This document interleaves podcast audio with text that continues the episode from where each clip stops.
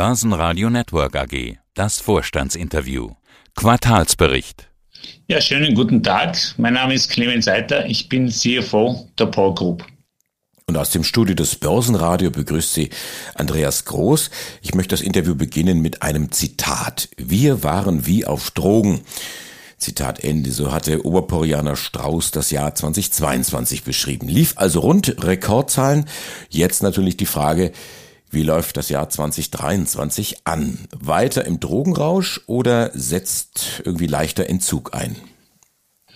Das Jahr 2023 ist sehr gut angelaufen. Wir haben eine Steigerung unserer Produktionsleistung von rund 10 Prozent. Und was den Ausblick äh, auch sehr positiv macht, wir haben weiter eine Steigerung im Auftragsbestand. Der ist gestiegen auf mehr als 8,2 Milliarden Euro. Und mit dem sehen wir auch eine sehr gute Basis für die Entwicklung in 2023.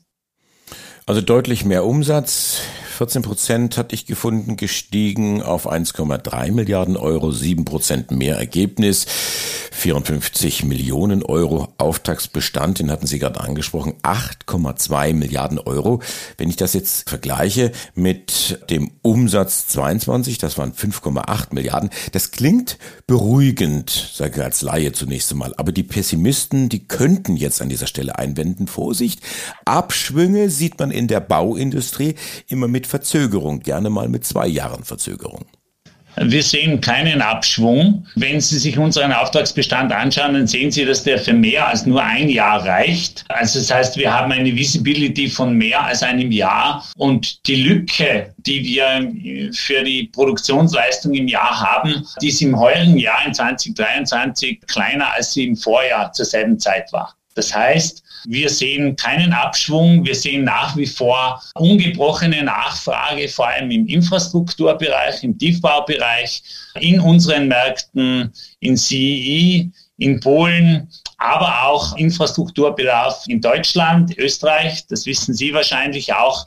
Hier gibt es eine Menge an beispielsweise Tunnelbauprojekten, die hier ausgeschrieben werden, auch Brücken, Sanierungen, die bei Ihnen ganz gefragt sind. Und wir sehen eigentlich aus diesen Gründen heraus eine ungebrochene Nachfrage und sehen noch keinen Abschwung.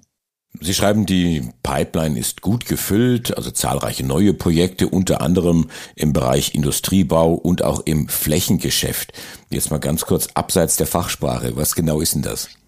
Unser Ergebnis wird maßgeblich beeinflusst von der Diversifikation. Wir haben Großaufträge, die 100 Millionen Euro und mehr sind. Wir haben aber auch ganz viele kleine Aufträge, wo sie eine kleine Straße machen oder sanieren. Kleinere Aufträge, die in Summe hm, die Hälfte bis zwei Drittel von unserem Business ausmachen. Und daher spielt der Rolle nicht nur, was an Großaufträgen am Markt ist, sondern auch, wie sich das Kleingeschäft regional entwickelt. Verkehrswegebau beispielsweise gehört dazu oder auch Kanalbau und diese Dinge.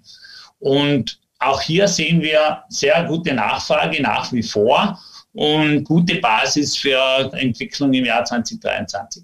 Wohnungsbau. Können Sie das nicht oder wollen Sie das nicht? Ich meine, derzeit ist es ja gar kein Makel. Ne? Ähm, wir können das und wir wollen das, aber wir sind hier nicht stark exponiert. Der Anteil äh, vom Wohnungsbau an, in unserem Auftragsbestand sind 10 Prozent. Aufgrund des schwierigen Zinsumfeldes geht der Anteil auch zurück. Im Auftragsangang hatten wir zuletzt nur mal fünf Prozent.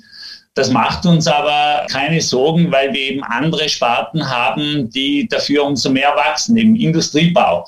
Wir fertigen beispielsweise für BMW den Umbau der Fertigungshallen für die E-Fertigung. Es gibt viele Datencenter, die gebaut werden wollen. Es gibt im öffentlichen Bereich an Bedarf an Bauten, insbesondere im, im Gesundheitsbereich. Ähm, wir haben gestern veröffentlicht einen neuen Großauftrag für ein onkologisches Krankenhaus in Wroclaw in Polen mit der Projektsumme von rund 235 Millionen Euro. Das heißt, es gibt im Hochbau andere Treiber, die den abschwächenden Wohnbau kompensieren.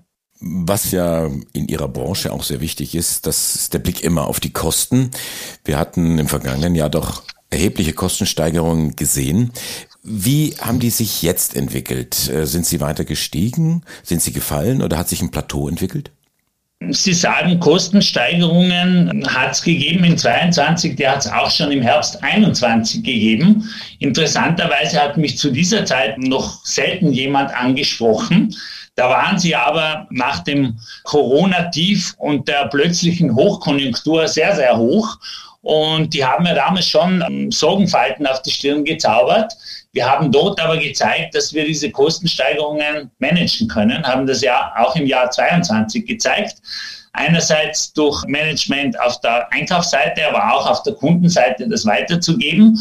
Die aktuellen Entwicklungen sind im Gegensatz zu jenen, die wir in 21 und 22 gesehen haben, kalkulierbar. Ja, den größten Effekt, den wir jetzt noch sehen, sind die sogenannten Zweitrundeneffekte im Personal, aber auch bei den Subunternehmern, wo man die Zweitrundeneffekte sieht. Die Materialkomponente, die geht eher zurück. Ja. Das heißt, das hat sich stabilisiert, ist eher am Abschwingen, wobei das so ist, dass unsere Lieferanten dort versuchen, die sehr hohen Preise, die sie im Zuge der Hochkonjunktur und der Verwerfungen durchsetzen konnten, die versuchen sie zu halten. Die Abkühlung der Konjunktur hilft hier und führt dazu, dass die Preise sich etwas reduzieren. Energie brauche ich Ihnen nicht sagen, sind wir jetzt substanziell auf einem anderen Level, als wir vorher waren. Das heißt, in Summe ist es so, dass die Kostensteigerungen da sind, dass sie für uns aber planbarer geworden sind, als sie das in den Vorjahren waren. Klingt auch so ein bisschen nach weniger Sorgenfalten dann. Wenn Sie sich aber den Verschuldungsgrad anschauen, die Verschuldung, kriegen Sie da wieder Sorgenfalten? Ähm, also unsere Verschuldung macht mir überhaupt keine Sorgen. Wir waren Jahresende net cash. Es ist natürlich so, dass über Weihnachten nicht gearbeitet wird. Da kann man ein bisschen mehr Geld eintreiben und es ist ein bisschen weniger Working Capital Bedarf. Das ist jetzt leicht angestiegen. Wir haben eine Nettoverschuldung von 100 Millionen äh, im ersten Quartal. Das ist im Übrigen um 35 Millionen oder ein Viertel besser als im Vorjahr und ist bei einer Bilanzsumme von mehr als 4,1 Milliarden, würde ich sagen, immer noch relativ verschwindend. Also die Verschuldung treibt mir jetzt keine Sorgenfalten auf die Stirn. Wie sieht denn jetzt der Ausblick aus für dieses Jahr? Wieder Rekord oder vielleicht doch eher Terrain halten? Wir haben eine sehr gute Ausgangsbasis mit unserem Auftragsbestand. Daher sind wir auch überzeugt, dass wir zumindest den Output und den Revenue liefern wie im Vorjahr. Ich glaube, wir haben auch auf der Kostenseite unsere Hausaufgaben gemacht und daher sind wir auch überzeugt, dass wir das Ergebnis steigern können. Es ist allerdings so, dass das erste Quartal traditionell im Bau das schwächste ist, weil nicht alle Sparten voll arbeiten können. Und insofern ist es jetzt exaktere Prognose noch ein bisschen früh. Diese blauen Porcontainer mit dem markanten gelben Schriftzug, die verteilen sich über ganz Europa. Ich komme jetzt gerade aus Frankfurt zurück. Also da stolpern ja an jeder Straßenecke mehr oder weniger über ihre Container. Was sind denn da die jüngsten und vor allen Dingen die interessantesten Märkte in Ihrer Expansionsstrategie?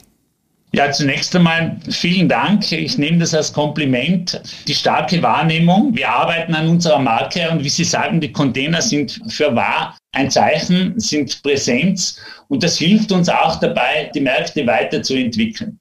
Grundsätzlich muss man sagen, dass die Gruppe in den letzten 10, 12 Jahren unter Karl-Heinz Strauß sich mehr als verdoppelt hat. Zuvor war POR eine mehr oder weniger in Österreich agierende Baugruppe. Mittlerweile haben wir sieben Heimmärkte, die neben der Dachregion vor allem CEI bespielen. Polen, Rumänien, Tschechien, Slowakei.